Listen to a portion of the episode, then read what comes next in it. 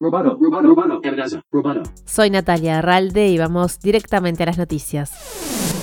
El director ejecutivo de Tesla, Elon Musk, criticó el plan del presidente Joe Biden de gastar dinero del gobierno en vehículos eléctricos. Durante la cumbre de consejos de directores ejecutivos de Wall Street Journal, dijo que está en contra del proyecto de ley de gastos sociales y climáticos de Biden y señaló su preocupación por el déficit federal que denominó loco. La ley Build Back Better, que fue aprobada en la Cámara pero aún no pasó al Senado, incluye incentivos fiscales de hasta 12.500 dólares para vehículos construidos por miembros del sindicato de de trabajadores automotrices para estimular la demanda de vehículos eléctricos. También incluye 7.5 mil millones de dólares para construir las estaciones de carga de vehículos eléctricos. Sobre eso, Musk también dijo que esta financiación del gobierno es innecesaria. ¿Necesitamos apoyo para las estaciones de servicio? No, dijo Musk, así que no hay necesidad de soporte para una red de carga. Lo eliminaría. Literalmente estoy diciendo que se deshagan de todos los subsidios, pero también del petróleo y del gas. Elon Musk dijo que el gobierno debería actuar más como un árbitro deportivo que como un jugador en el campo. Dijo que las ciudades estadounidenses necesitan mejores aeropuertos y carreteras y que es probable que los autos autónomos en el futuro ahoguen las carreteras con el tráfico.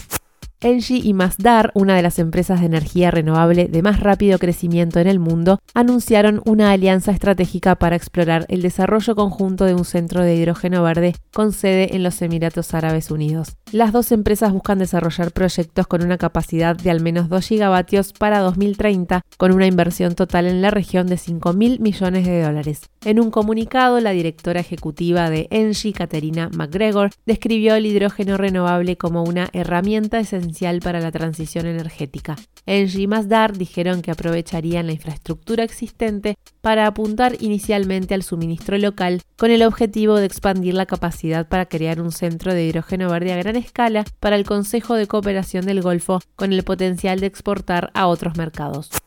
El éxodo de ejecutivos de Facebook continúa ahora con Stan Chudnovsky, el jefe de la división Messenger de la compañía, que anunció que seguirá el año que viene. Facebook, ahora Meta, ha tenido una ola de salidas de ejecutivos de alto perfil este año. La compañía enfrenta un mayor escrutinio regulatorio y un importante desafío a la reputación luego de la publicación de documentos internos e informes de noticias que ilustran cuánto sabe Facebook sobre los daños causados por sus propios servicios. Deborah Liu, exdirectora de Facebook Marketplace, se fue en febrero para convertirse en director ejecutivo de Ancestry.com. David Fisher, director de ingresos, anunció su partida en marzo, al igual que Kevin Whale, uno de los cofundadores de la división de criptomonedas Novi de Facebook. La ex jefa de publicidad de la compañía, Caroline Everson, anunció que se iría en junio y Fishy Simo, quien era director de la aplicación de Facebook, dejó la compañía en julio. Mark Darcy renunció a su cargo de director creativo en agosto y el mes siguiente el director de tecnología Mike Schreffer dijo que dejaría la empresa.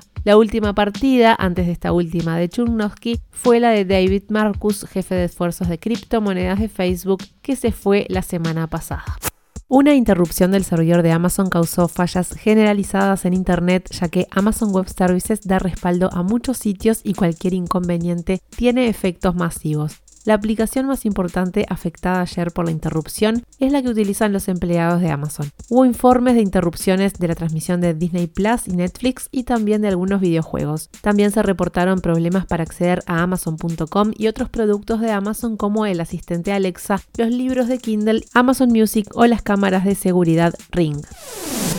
Roboto News es parte de Dovcast. Te invitamos a seguirnos en www.amenazaroboto.com, arroba amenazaroboto y facebook.com barra amenazaroboto. Roboto News.